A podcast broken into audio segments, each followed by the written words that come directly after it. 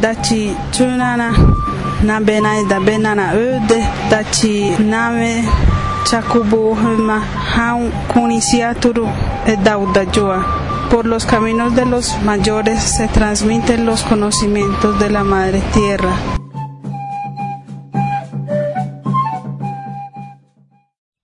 Bueno, nos encontramos acá en este foro de comunicación indígena en el Cabo Campopayán. Nos encontramos con Julián Condorí de la Nación Canchi. Eh, él nos va a hablar un poco, bueno, cómo se articula el proceso que tienen en el Perú con este encuentro de comunicación. Hola Julián, bienvenido. Un saludo fraternal para todos ustedes, para todos los que nos escuchan. Eh, primero, para decir que este proceso de movimiento generacional Tahuantinsuyo, pues venimos impulsándolo desde 1993, a partir de un encuentro continental de jóvenes que se convocó, autogestionado, y una iniciativa tomada por los jóvenes allá en Cusco, Perú. A partir de eso, pues se, se discutió toda la temática indígena en este caso, y pues ahí eh, discutió el tema de la deuda histórica, el proceso de colonización, también se discutió pues este, la, la pervivencia del Tahuantinsuyo, ¿no? porque muchos historiadores niegan que el Tahuantinsuyo se acabó hace 500 años atrás. Entonces fue una discusión, digamos, este, en este tiempo, para este tiempo, con los jóvenes, ¿no? donde participaron delegaciones internacionales y a partir de, pues, de, ese, de ese encuentro es que establecimos unas propuestas, unas eh, proyecciones, digamos, eh, visión, toda la visión de los jóvenes eh, fuimos plasmando porque se empezó, digamos, a tomar esta iniciativa, a seguir trabajando este, a partir de la nueva generación de jóvenes, donde se vayan articulando grupos juveniles de, de pueblos indígenas, también de sectores sociales que están en proceso de resistencia, de lucha por la madre naturaleza y contra el modelo mundial, ¿no? Entonces, eh, eh, lo más provechoso de esto y donde las sabidurías, los conocimientos sobre la madre naturaleza se han ido, digamos, sumando, se han ido integrando y, del, y el cual no, a nosotros nos ha permitido seguir profundizando el tema de la espiritualidad, las propuestas eh, sobre la economía alternativa, propuestas sobre cómo eh, consolidar eh, procesos organizativos comunitarios eh, también este, plantear una propuesta política, ¿no? Eh, y bueno, con todo ello, pues con las experiencias que hemos visto, ah, estamos viendo en Bolivia o en Ecuador procesos de movimientos indígenas que han ido dando resultados y han ido dando buenos aportes es que eh, nuestra coordinadora, nuestra red ha ido pues este ha continuado con este con este trabajo y pues eh, el anteaño se pudo completar este séptimo encuentro de Tahuantinsuyo que lo hicieron en Buenos Aires, Argentina. ¿De qué manera se le está dando la coherencia? Bueno, hay un montón de encuentros, de articulaciones que se hablan en esos encuentros, pero entonces en realidad cuando a la hora de hacer la comunicación que genere en realidad pues una identidad eh, tanto a nivel de los pueblos indígenas, pero también con los diferentes sectores sociales, ¿cómo se está dando? Bueno, creo que la misión que nos hemos, nos hemos propuesto la estamos cumpliendo. Por supuesto, hay debilidades, hay, digamos, desaciertos. Eh, este es un movimiento generacional donde los jóvenes se van incluyendo voluntariamente desde sus espacios. Y igual ellos también con toda la preocupación que tienen eh, van también compartiendo sus experiencias. Entonces eso nos ha permitido, digamos, eh, eh, consolidar el pensamiento de los jóvenes como una como una propuesta nueva, alternativa al pensamiento de la generación que ya se va, ¿no? Porque ellos todavía están estructurados bajo el pensamiento de sindicalismo, los partidos políticos tradicionales, ¿no? que no ha permitido el proceso de, lucha, en este caso del movimiento indígena propiamente dicho. Entonces, eh, en nuestra experiencia, de alguna forma hemos ido incidiendo ¿no? en, los, en los medios de comunicación, en nuestros espacios, y como resultado, por ejemplo, vemos de este espacio es, por, ejemplo, el proceso del trabajo con los jóvenes del Collasuyo que se vienen haciendo, ¿no? Y precisamente ahora el, del 20 al del, del 16 al 20 de diciembre tenemos el, el séptimo encuentro del Collasuyo, no es producto de nuestro trabajo. Entonces es una iniciativa que los jóvenes en Bolivia también están asumiendo y esto pues definitivamente involucra, ¿no? La participación de, de jóvenes, de los sectores sociales, de eh, ¿no? de pueblos originarios que permitan ¿no? un espacio donde participen los jóvenes, tengan voz y voto, donde estas propuestas se, canalicen en beneficio de los pueblos originarios, ¿no? pero desde la visión de los jóvenes. ¿no? Y en esa medida, eh, con las experiencias que estábamos viendo aquí en el Consejo Regional Indígena del Cauca, ¿no? Y hoy en día pues nos estamos encontrando en este Foro Nacional de Comunicación, igualmente venimos a compartir nuestra experiencia, a, dar nuestros puntos de vista, a compartir nuestras experiencias, a compartir lo que hemos visto en, en, otros pueblos indígenas, en otros países, y creo que esto a la vez, eh, igual, el intercambio de estas experiencias, pues eh, precisamente es eso, ¿no? Alimentar otras experiencias mayores o, pequeñas que existan ¿no? en nuestros países. Esas diferencias culturales, pero en el fondo eh, es el mismo pensamiento, ¿no? Defender la madre naturaleza, cuidar la, madre naturaleza, ¿no? Entonces, y por supuesto también defender los derechos de los pueblos indígenas, los derechos colectivos. Entonces, en ese contexto, el tema de comunicación, por supuesto, para nosotros no es ajeno, ¿no? Entonces siempre los jóvenes al menos estamos pensando que los medios comunitarios se deben, eh, se deben masificar, se deben eh, seguir eh, consolidando, ¿no? Porque todos estos medios van a permitir, ¿no? Este, la difusión de nuestra cultura, la difusión de los derechos de los pueblos indígenas, en este caso, ¿no? En el marco del, del convenio internacional indígena en este caso, ¿no? Porque están parados a nivel internacional. Y lamentablemente los estados, los gobiernos no obedecen, violan constantemente estos derechos y eso crea conflictos sociales, ¿no? Y en el caso del Perú hoy en día estamos hablando las indiscriminadas eh, concesiones mineras que vienen dándose a nivel nacional en nuestro territorio a lo largo de la cordillera de los Andes y eso arbitrariamente, unilateralmente el Estado a través del, del Ministerio de Energía y Mina viene concesionando ¿no? las montañas, sitios sagrados, extensos territorios ¿no? altoandinos donde realmente se encuentran eh, minerales, riquezas como oro, plata, cobre y otros.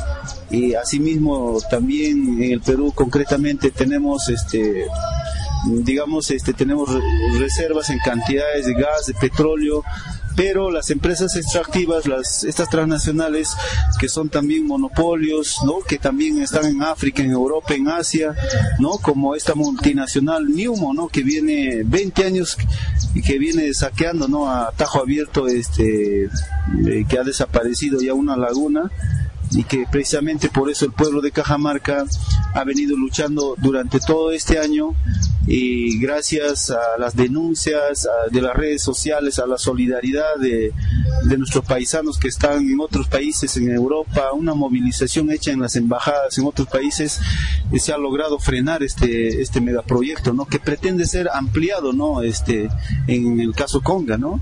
y que eh, la evaluación, las conclusiones del falso desarrollo que trae el capitalismo, del falso desarrollo que, que pregonan las empresas mineras, en este caso simplemente son miserias y migajas que llegan a los gobiernos regionales o locales y realmente eso se termina en la burocracia y no llega efectivamente a las, a las comunidades. Entonces, el conflicto social en el Perú, los conflictos sociales se van a tener que agudizar precisamente por eso, porque el gobierno no ha hecho la consulta previa, no ha habido una socialización del megaproyecto, entonces lógicamente la población indígena y social se ve enfrentada al gobierno con la fuerza pública.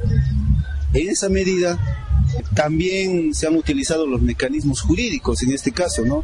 Una minera irresponsable como Yanacocha, como, como Newmont, que nos dicen que ha financiado la guerra en Irak, una de las empresas multinacionales más grandes del planeta, especialista en saquear oro, pretende seguir eh, trabajando o operando en Cajamarca.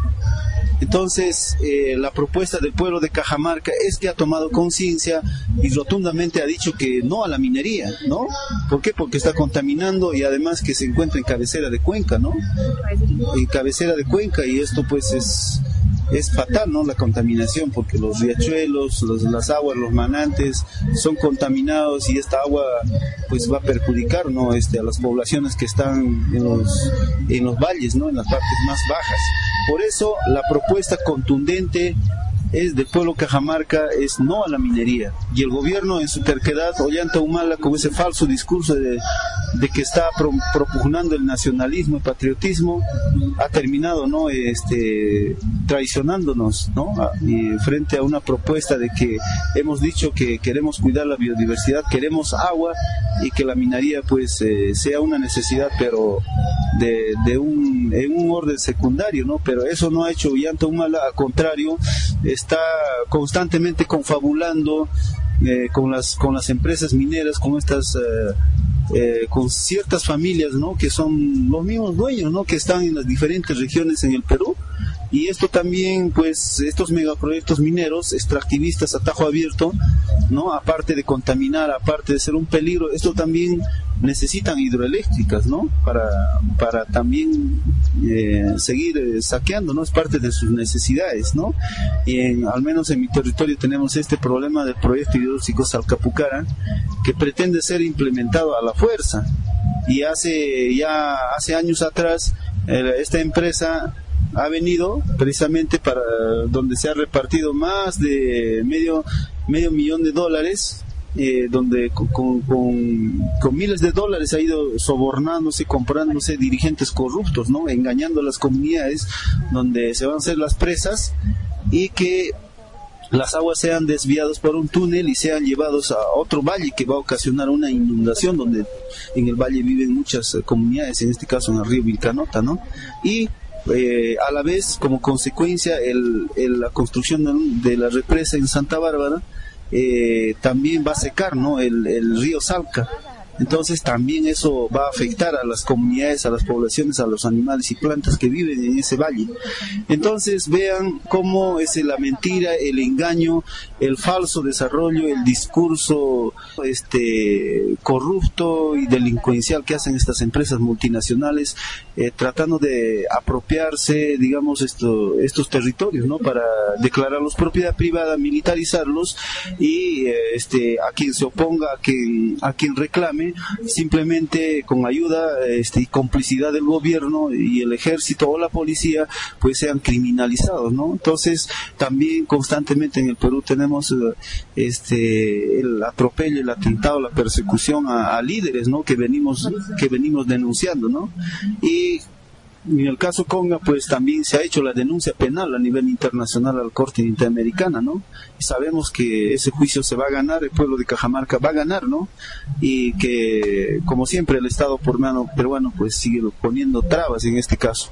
Entonces, eh, la, ubicación estratégica de la cordillera de los Andes, en este caso del Perú, es eh, muy especial y, y, hay buenas riquezas de minerales. El Perú se ha caracterizado ciertamente de alguna forma de ser un país minero, eh, pero vemos que la década de los 60, 70, 80 pues la contaminación como que no se notaba, ¿no? Hoy en día las multinacionales han sofisticado su tecnología, sus maquinarias, sus procedimientos y sus metodologías y el tajo abierto el, el botadero el basurero de los relaves pues se hace a diestra y siniestra, ¿no? Entonces eso, el polvo, eh, la filtración de esas aguas que contienen metales pesados, lógicamente pues va a traer consecuencias, ¿no? Entonces eso la población eh, se nota que está despertando más conciencia, pero también se ha visto los efectos, ¿no? Porque ha ocasionado muertes, enfermedades y la represión de la, de la fuerza pública, eh, al menos en mi provincia, igualmente esta empresa hidroeléctrica ha generado incluso muertos y heridos, ¿no? Todo ello, por eso lo condenamos y queremos seguir denunciando esto. Y estos megaproyectos, estas empresas también están en Bolivia, son los mismos algunos, son monopolios, ¿no? que están en Argentina, en Chile, aquí también. Creo que la población tiene que tomar eh, conciencia eh, en este caso de que ese falso desarrollo de que la minera te va a construir una posta médica, de que te va a regalar vacuna para perros o, te va a regalar gallinas o, te va a dar un plato de lenteja, eh, por, por, qué? Por supuestamente facilitar el desarrollo, a la inversión y que el gobierno encima dice que es una inversión de interés nacional, pues todo eso tenemos que desenmascarar, desmentir, ¿no? La población tiene que tomar conciencia que lo primero es la vida, ¿no? Que se conserve la naturaleza, la biodiversidad, más que todo que tengamos agua, ¿no? Y, el agua, pues cada vez tiende a escasear, tiende por efectos del cambio climático y tiende a ser más rentable y más negociable, ¿no? Y eso es precisamente lo que el capitalismo quiere, ¿no? y que nosotros simplemente seamos unos buenos consumidores de comida chatarra, que seamos buenos empleados de las multinacionales, ¿no? Y eso es lo que queremos eh, evitar, ¿no? Y, que toda esta eh, toda esta farsa del capitalismo del falso desarrollo eh, no nos siga engañando. ¿Ustedes qué están proponiendo ahí alternativamente con esas reivindicaciones de sus pueblos? Bueno, ahí el Estado a través del Ministerio de Medio Ambiente, en el Perú, por ejemplo, si ponemos un ejemplo, pues eh, como siempre ellos, eh, según ellos, ¿no? Según el pensamiento, el criterio de ellos, eh, las autorizaciones, las licencias a estas multinacionales les abren las puertas, ¿no? A la inversión privada eh, bajo el marco jurídico nacional que tenemos, ¿no? O sea, se aprovechan a nombre del pueblo, eh, el pueblo hace, el Estado hace lo que quiere, ¿no? Entonces, en esa medida, eh, pues todos estos megaproyectos para nosotros son corruptos, ¿no? Son ilegítimos en los territorios indígenas, ¿no? ¿no? Porque afectan a las poblaciones y a los pueblos que viven ahí. Entonces, frente a eso, eh, si, revisamos la historia, vemos el pasado, nuestros abuelos siempre han vivido de la agricultura, ¿no?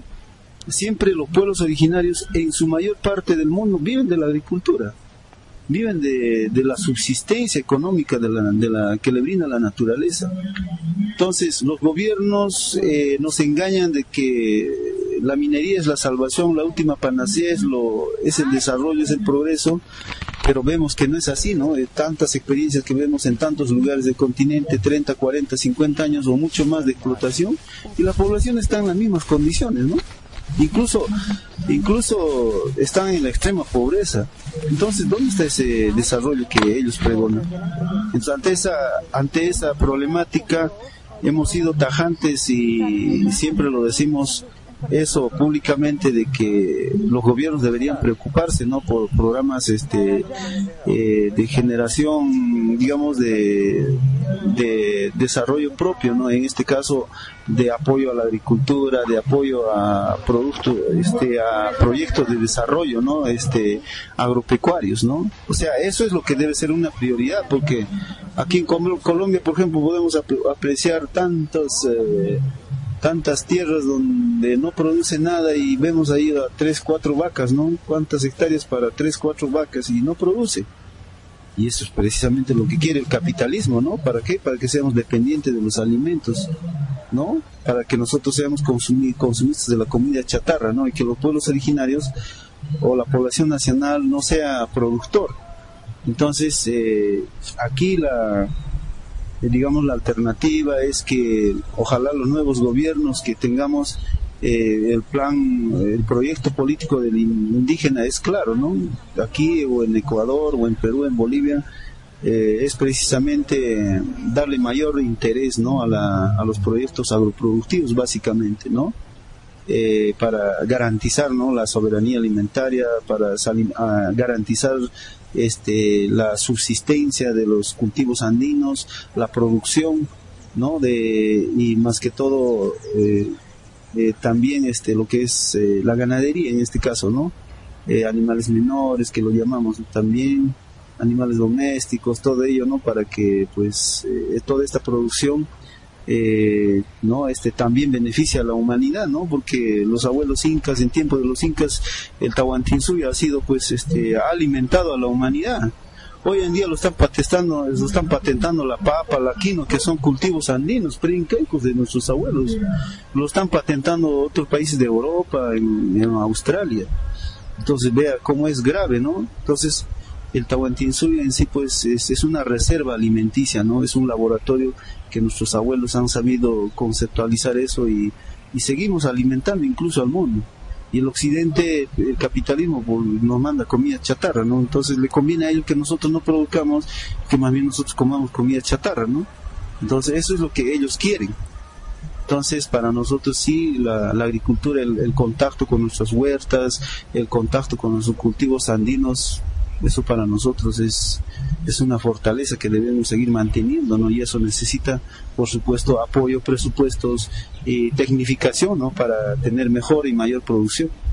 Bueno, Julián, te pregunto de ese encuentro, ¿qué se te ha quedado para llevar a tu comunidad? Es bastante enriquecedor compartir experiencias, eh, a uno le, le, motiva más ver a otros hermanos indígenas de otros lugares, a jóvenes no indígenas que también están involucrados en el proceso, están preocupados en el tema del cambio climático, que creo que va a ser días de reflexión, tiempo de reflexión, porque vamos a atravesar, eh, terminamos un ciclo de tiempo cósmico y estamos entrando a otra era de tiempo, ¿no? Donde probablemente la humanidad que quede, la, la humanidad que sobreviva, este digamos tenga la claridad del pensamiento no de que estuvo reconozca no de que estuvo errando no en contribuir a la contaminación en contribuir a mercantilizar la naturaleza no creo que eso eso sería como como mensaje y creo que y el otro aspecto interesante y me, me también me satisface es que a los comunicadores, los médicos, todos los, los, que estaban participando en este foro nacional, es que están tomando conciencia de la espiritualidad, de la cosmovisión, de, ¿no? de nuestros pueblos, ¿no? porque esa es nuestra forma de sentir, pensar, la sabiduría de los conocimientos aunque los extremistas capitalistas como Fukuyama o otros pensadores otros ideólogos de la extrema de la extrema derecha, esos radicales de la derecha digan ¿no? que para qué sirve la, la cultura, ¿no? Claro, para ellos solo les interesa los, la bolsa de valores, sus movimientos capitalistas, ¿no? Para seguir engordando, ¿no? Pero aquí a costa del pueblo, ¿no? Entonces, eh, bueno, uno vuelve, ¿no? Con la satisfacción de también compartir lo que ha aprendido, sus experiencias y, y lo bueno también es que creo que a terminar este foro también se llevan todas esas, eh, creo que vuelven también con más ánimo, ¿no? Creo que también se asume ese compromiso, ¿no? Para seguir en este caminar, ¿no? Y no desviarnos en otros caminos que no debemos estar. Bueno, Julián, muchísimas gracias.